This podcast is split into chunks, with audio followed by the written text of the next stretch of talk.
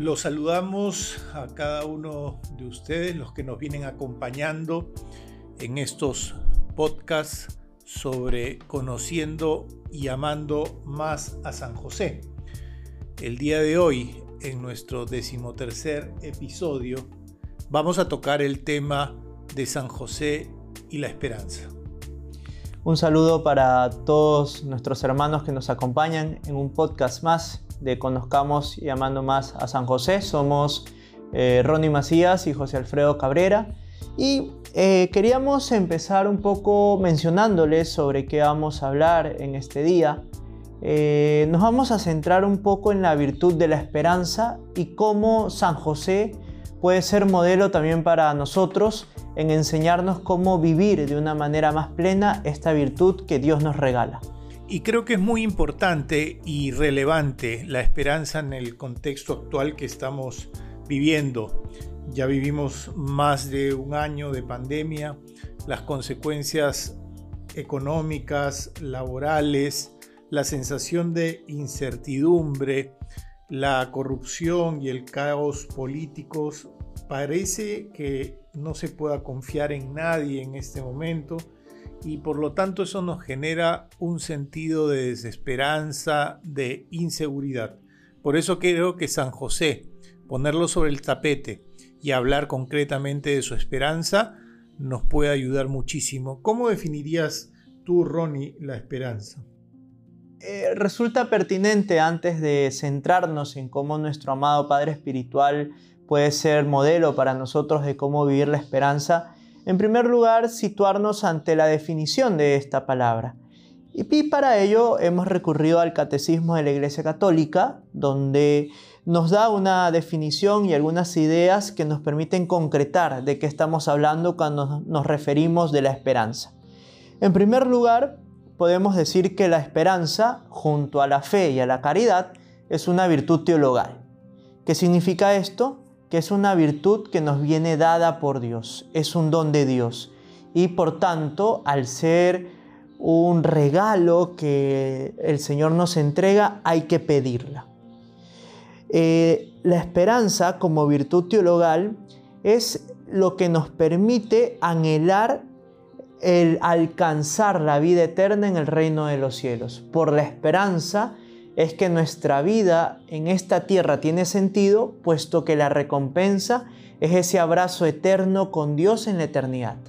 Y junto con ello, Ronnie, creo que también la esperanza nos ayuda a darle fuerza a nuestro anhelo de felicidad que tenemos en el interior de cada uno de nuestros corazones.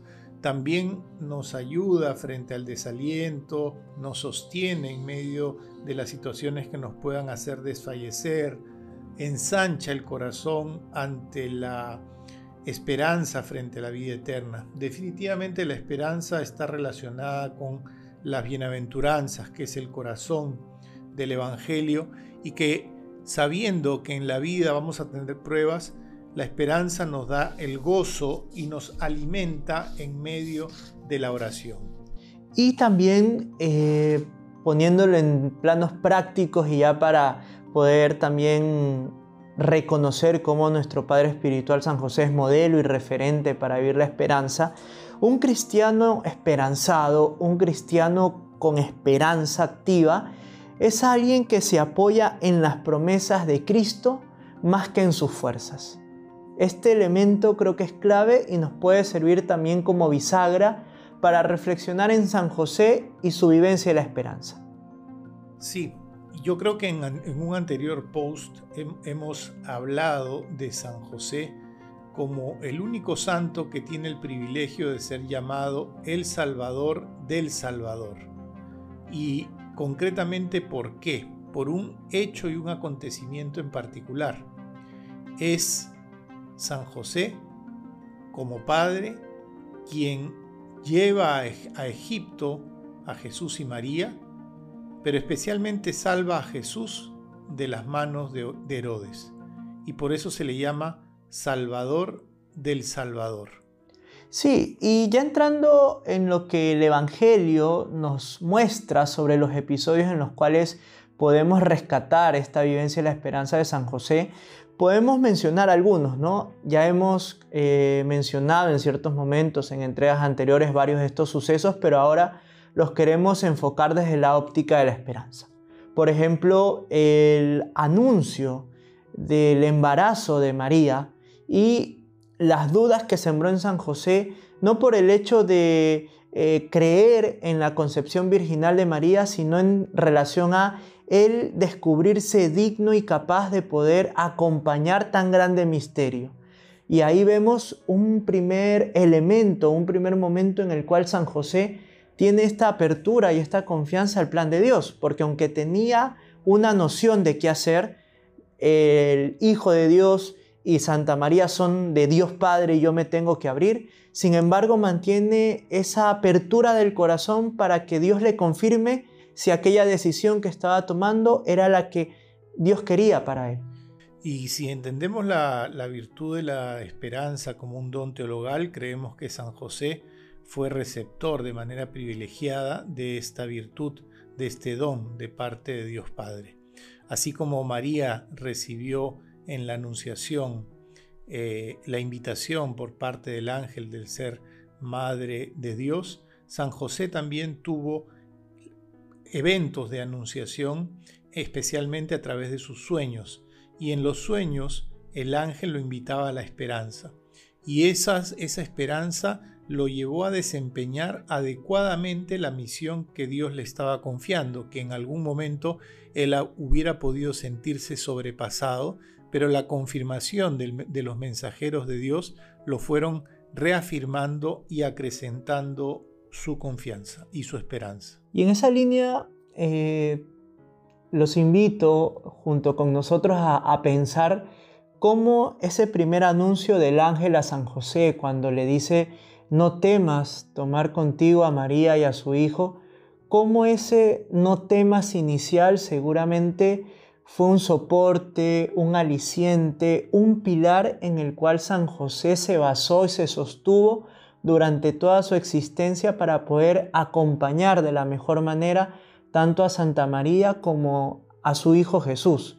Y creo que es una invitación también a nosotros para recordar esos momentos en los cuales Dios ha salido a nuestro encuentro, nos ha mostrado sus promesas, nos ha confiado su plan para con nosotros y cómo ese no temas que para San José fue su soporte, fue su pilar y fue su aliciente para responder con fidelidad a lo que Dios le iba confiando, que también para nosotros sea ese aliciente para esforzarnos por vivir en nuestra vida concreta ese llamado al amor que Dios nos hace en la realidad particular de cada uno.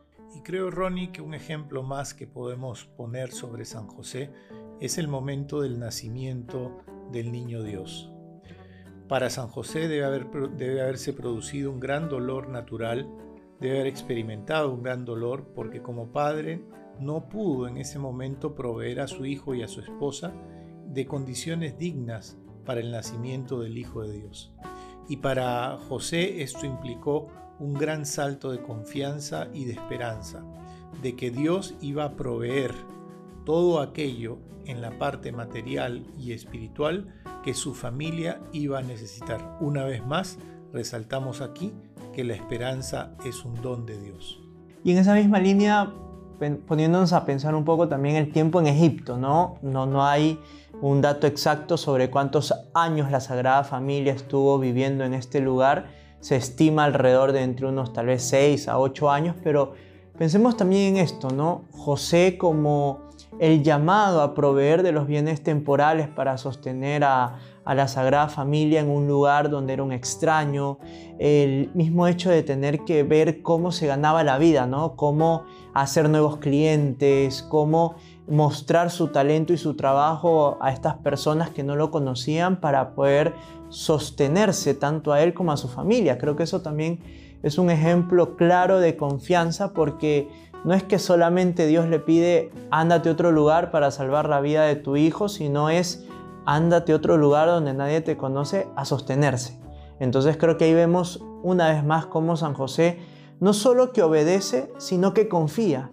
Y creo que entiende que necesita brindarle a Dios una confiada cooperación con su gracia y sus promesas, porque no es que José se queda con los brazos cruzados diciendo Dios proveerá, sino que se entiende colaborador y en ese sentido entiende que en Egipto también tiene que trabajar y tiene que, dentro de esas incertidumbres que se podían generar, que su trabajo unido a estas promesas que Dios le había hecho de cuidarlos, iban a dar como fruto y resultado que iban a poder tener lo necesario tanto para sostenerse en lo espiritual como en lo material. Ahora, si para ir ya cerrando este podcast, eh, Ronnie, creo que hay que resaltar que en este proceso que vamos viviendo de conocer y amar más a San José, en donde vamos incrementando nuestra relación personal con Él, creo que puede ser una buena ocasión para nosotros de acercarnos a San José, contemplar su esperanza, su fortaleza, para que Él nos muestre también cómo en medio de las dificultades o las vicisitudes de la vida, encontremos en Él una fuente de esperanza que podamos enfrentar las cosas con amor santificante en tantas cosas que nosotros tenemos que ver. A veces nos podemos sentir sobrepasados. La práctica de acercarnos a San José en los momentos difíciles y experimentar, dejarnos consolar por Él, dejarnos acompañar por Él, creo que puede incrementar en nosotros, obviamente como santo nos puede obtener las gracias que necesitamos, pero también su ejemplo puede ser una fuente de motivación para cada uno de nosotros para sobrellevar las cosas que nos tocan sacar adelante en nuestra vida con amor. Pues esa es la invitación, hermanos, que podamos contemplar a San José, nutrirnos de su confianza, de su fortaleza, para que, siguiendo su modelo, podamos vivir esta virtud que Dios nos regala, que es la esperanza. Que nuestro día a día, como el de San José, sea una constante ofrenda de amor con la mirada puesta en ese abrazo eterno con Dios. Muy bien, nos despedimos y esperemos que nos volvamos a encontrar en el siguiente episodio de Conozcamos y Amemos más a San José. Un gran saludo. Que Dios nos bendiga a todos. Queremos terminar nuestros episodios siempre rezando la famosa oración del memorare a San José. Acuérdate, San José. Acuérdate, oh castísimo esposo de la Virgen María y amable protector mío San José, que jamás se ha oído decir que ninguno que haya invocado tu protección e implorado tu auxilio no haya sido consolado. Confiando plenamente en tu poder, ya que ejerciste con Jesús el cargo de Padre, vengo a tu presencia y me encomiendo a ti con todo fervor no deseches mis súplicas, antes bien acógelas propicio y dígnate acceder a ellas piadosamente. Amén. Gloria al Padre, y al Hijo, y al Espíritu Santo.